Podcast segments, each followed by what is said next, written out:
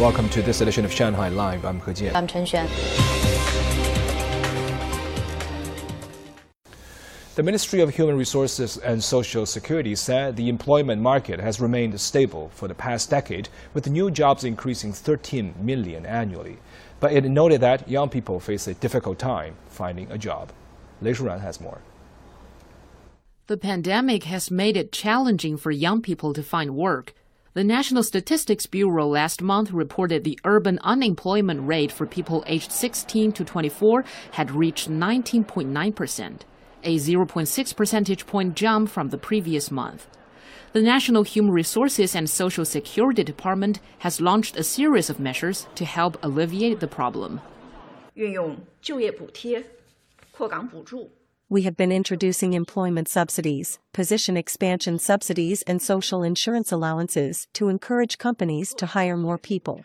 We have also been expanding employment opportunities in grassroots unit positions, offering policies such as guaranteed loans, tax exemptions, and social insurance allowances. We encourage entrepreneurship and flexible jobs. Officials repeated warnings that there should be no discrimination against individuals who have recovered from COVID 19. Companies violating this rule will be given administrative talks or other punishment. The conference also announced that the state level pension plan now covers 1.04 billion people, an increase of 250 million in the last decade. 当前 Currently, the accumulated surplus in the company basic pension insurance fund is 5.1 trillion yuan, indicating it is very secure.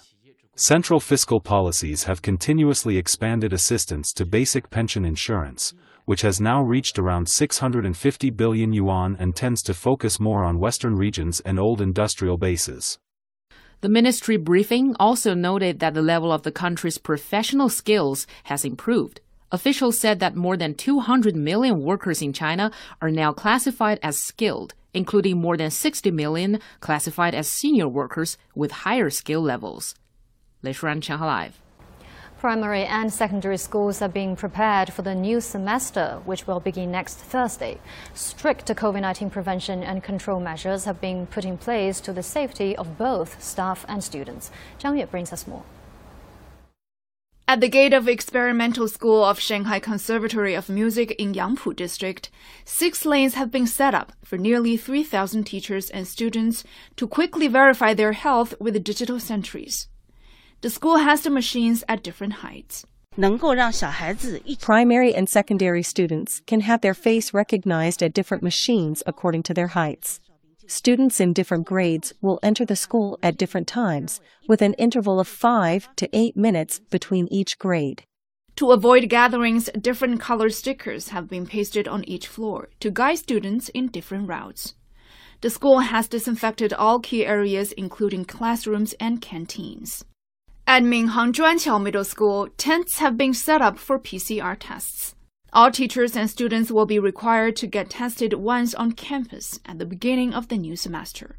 There are nearly 1,500 teachers and students at our school, which is a huge burden for on campus PCR tests. So we have arranged 15 PCR test sites. The school has also prepared disinfection supplies, masks, and antigen self test kits. 张悦，上海 Live。US and the UK announced yesterday that they will provide new military assistance to Ukraine while the Russia Ukraine conflict continues. Lei Shuran has a story. A shopping mall in the Donetsk region went up in flames yesterday. Russia claims the fire was caused by shelling from the Ukrainian armed forces. However, Kiev did not admit it. According to the Ukrainian National News Agency, Russian military forces yesterday fired missiles at the Chaplin railway station in the Dnipropetrovsk region, killing at least 22 people. The Russian defense minister said yesterday that the slow pace of Moscow's military operation in Ukraine was due to a desire to protect civilians. The special military operation is going according to plan and all its objectives will be achieved. Everything is done to avoid civilian casualties. Undoubtedly, it slows down the pace of the offensive, but we do it deliberately. British Prime Minister Boris Johnson yesterday visited Kiev and met with Ukrainian President Volodymyr Zelensky. Johnson announced the UK will also provide a military package for Ukraine worth 54 million pounds, including 200 drones and munitions. On the same day, US President Joe Biden announced nearly 3 billion US dollars in additional military aid to Ukraine, calling it the largest commitment yet.